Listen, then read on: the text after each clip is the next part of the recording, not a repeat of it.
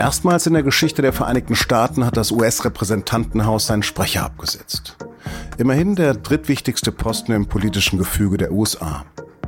Warum hat sich eine Gruppe von Republikanern gegen ihren Parteikollegen Kevin McCarthy gestellt? Für Stefan Corneus, dem Leiter der SZ-Politikredaktion, hat diese radikale, kompromisslose Fraktion des Trump-Lagers nur ein Ziel und das heißt Zerstörung. Sie hören auf den Punkt den Nachrichtenpodcast der Süddeutschen Zeitung. Am Mikro ist Lars Langenau. Schön, dass Sie dabei sind.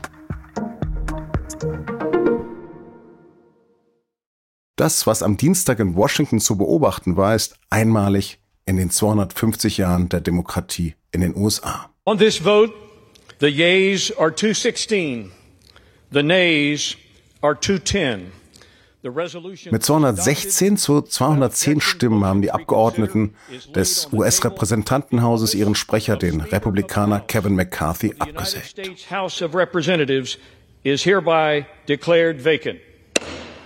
Eigentlich haben die Republikaner in der Kammer eine knappe Mehrheit, doch acht Abweichler aus McCarthys eigener Partei stimmten gegen ihn. Geschlossen gegen ihn gestimmt haben auch die Abgeordneten der Demokraten. Im Nachhinein hat der entmachtete McCarthy dann einem Mann die Verantwortung dafür gegeben. Look, I think Matt has planned this all along. It didn't matter what we transpired. Matt Getz, 41, Anwalt und erzkonservative Abgeordneter aus Florida, der die Revolte erfolgreich angeführt hat. Beobachter sprechen von einer Spur der Zerstörung, die Getz hinterlassen hat, von Geiselnahme, von einem internen Bürgerkrieg bei den Republikanern. Denn es gibt einen Machtkampf innerhalb der Republikaner zwischen dem Flügel von Donald Trump, zu dem Getz gehört, und eher gemäßigteren Republikanern. Deshalb war McCarthy im Januar auch erst nach 15 Wahlgängen überhaupt ins Amt gekommen. Und jetzt mit der Absetzung McCarthys hat sich dieser interne Kampf nochmal in aller Brutalität gezeigt. Ein Jahr vor der Präsidentschaftswahl stürzt das die amerikanische Innenpolitik in eine große Krise, die auch außenpolitisch zu spüren sein könnte. Und darüber habe ich mit meinem Kollegen Stefan Cornelius gesprochen, der einst selbst Korrespondent in den USA war und bis heute gut vernetzt in Washington ist. Stefan, was für ein konkretes Problem hatten denn die acht Republikaner mit Kevin McCarthy? McCarthy ist alles und nichts. McCarthy war dann zwar doch der von der Mehrheit nach langem Quälereien gewählte Speaker, aber er hatte gleichzeitig nicht das Vertrauen der Radikalen trumpistischen Minderheit, die beim Republikanerflügel doch sehr aktiv ist. Es sind im Kern nur acht Abgeordnete gewesen, aber diese acht Stimmen brauchte McCarthy, weil die Mehrheitsverhältnisse eben sehr knapp sind für die Republikaner.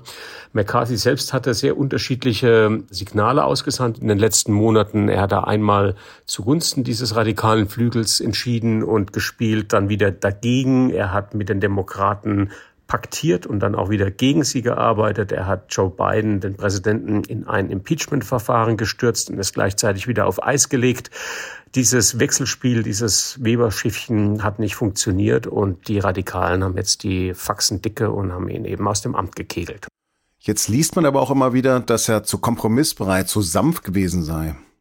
Ja, ist er eigentlich nicht, weil die republikanische radikale Fraktion ist quasi Kompromiss los. Sie ist einfach nur zerstörerisch unterwegs. Sie hätte nun den Haushalt, den die Regierung eingebracht hat, am liebsten in die Tonne geklopft und damit die Regierung lahmgelegt. McCarthy hat das getan, was man im Parlamentarismus eigentlich immer tut. Er hat einen Kompromiss gesucht und der Kompromiss bestand am Ende darin, dass er den Haushalt akzeptiert hat, allerdings nur für die nächsten zwei Monate und eine wichtige Kautele deponierte hat, nämlich dass die Finanzierung für die Ukraine bis Ende November ausgesetzt wird.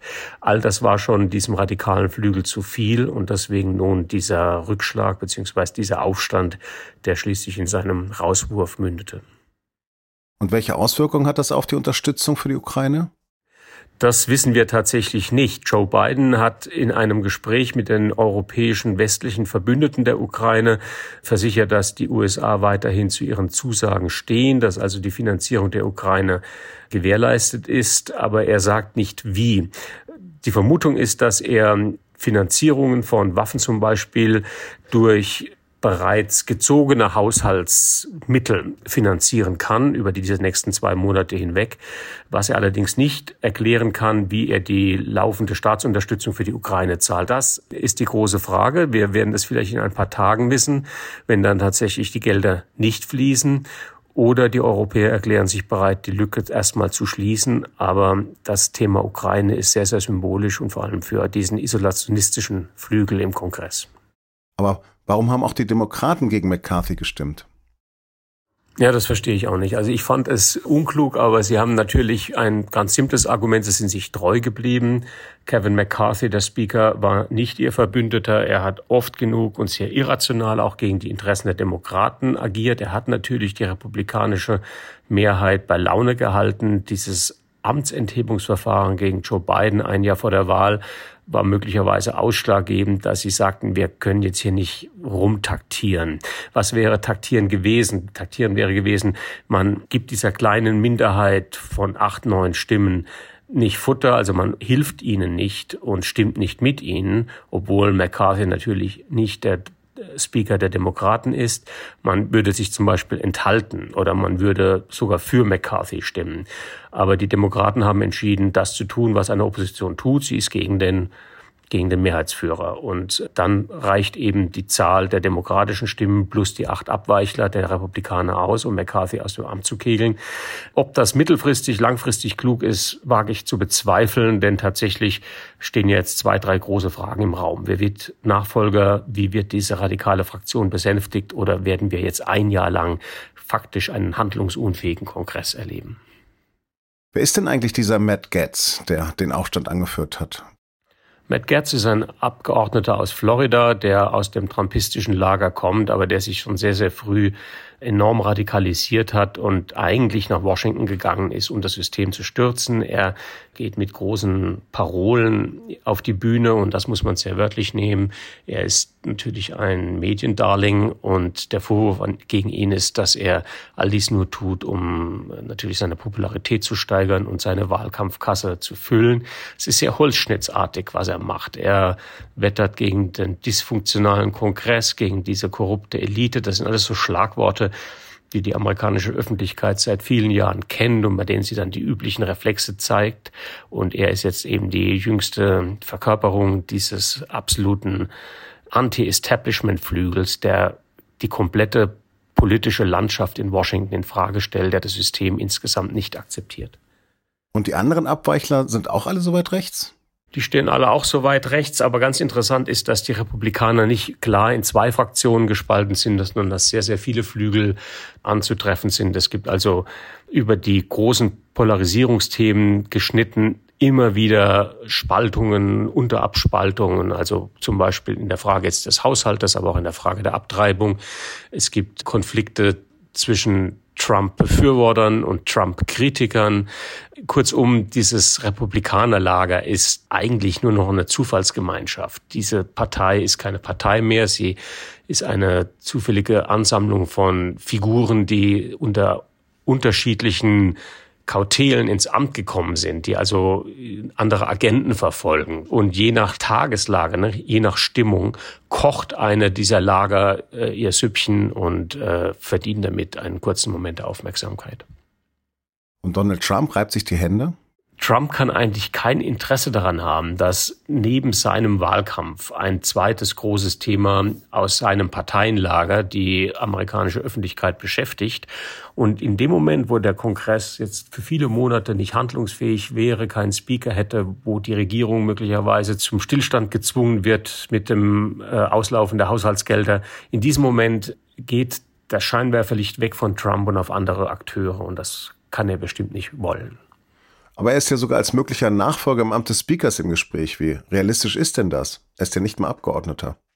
Das ist tatsächlich eine skurrile Variante, die auch eintreten könnte, denn die Kongressregeln sehen nicht vor, dass der Speaker auch Abgeordneter sein muss. Das heißt, die Abgeordneten könnten sich einen Sprecher wählen, der von außerhalb des Parlaments kommt und insofern auch Trump sein könnte.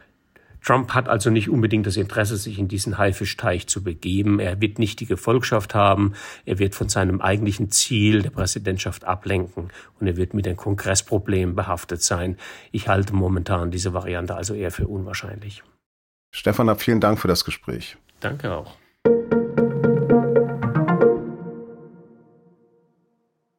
Migration ist gerade ein sehr heftig diskutiertes Thema, nicht nur in Deutschland. Seit Jahren plant die EU-Kommission eine umfassende Reform des Asylsystems. Am Mittwoch haben sich die EU-Länder in Brüssel auf ein weiteres Kernelement geeinigt, die sogenannte Krisenverordnung. Damit kann ein EU-Land, wenn es sich von besonders hohen Flüchtlingszahlen überfordert sieht, die Rechte von Asylsuchenden stark einschränken. Dazu zählt, dass Asylbewerber vor der Registrierung vier Wochen unter haftähnlichen Bedingungen an den Außengrenzen festgehalten werden dürfen. Dienstagabend sind bei einem schweren Busunglück in Venedig 21 Menschen gestorben. Ein Shuttlebus mit vielen Touristen ist auf dem Weg zu einem Campingplatz von einer Hochstraße auf ein Bahngleis gestürzt und ging sofort in Flammen auf. Unter den Toten soll auch ein Deutscher sein. 15 Personen haben zum Teil mit schweren Verletzungen überlebt. Über die Unfallursache gibt es bisher noch Spekulationen. In italienischen Medien heißt es, der Fahrer könnte wegen eines Schwächeanfalls die Kontrolle über den Bus verloren haben.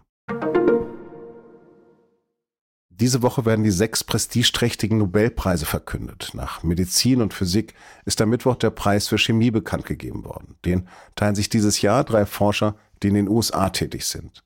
Sie haben in den 80er und 90er Jahren sogenannte Quantenpunkte entdeckt und wichtige Grundlagen für diesen Bereich der Nanotechnologie geschaffen. Die auch künstliche Atome genannten Strukturen werden unter anderem in modernen Bildschirmen und LED-Lampen verwendet.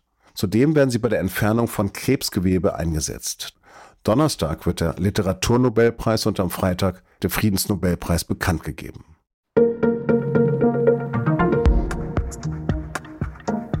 Irgendwie wollen gerade alle meine Bekannten dem sozialen Netzwerk Blue Sky beitreten, weil ihnen der pöbelnde Twitter, ach nee, X-Chef Elon Musk zu rechts ist. Immerhin da scheint die Online-Welt noch in Ordnung zu sein. Nur leider ist Blue Sky-Gründer Jack Dorsey nicht viel besser, auch wenn der Ex-Twitter-Gründer sein Image als Yoga-Hippie pflegt.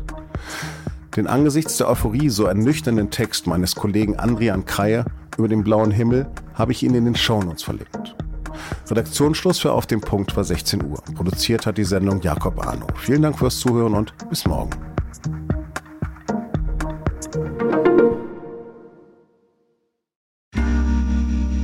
Werbung. Investiert ihr bereits in Aktien, ETFs, Immobilien und Co? Super. Dann könnt ihr jetzt euer Portfolio noch weiter diversifizieren. Mit der Private Finance Police der Allianz. Hier zahlt ihr einmalig einen Betrag ab 10.000 Euro ein und habt damit die Chance, in alternative Anlageklassen zu investieren, zu denen Privatinvestoren normalerweise keinen Zugang haben. Kommt für euch in Frage? Dann gibt's jetzt alle Infos auf allianz.de slash dein Leben.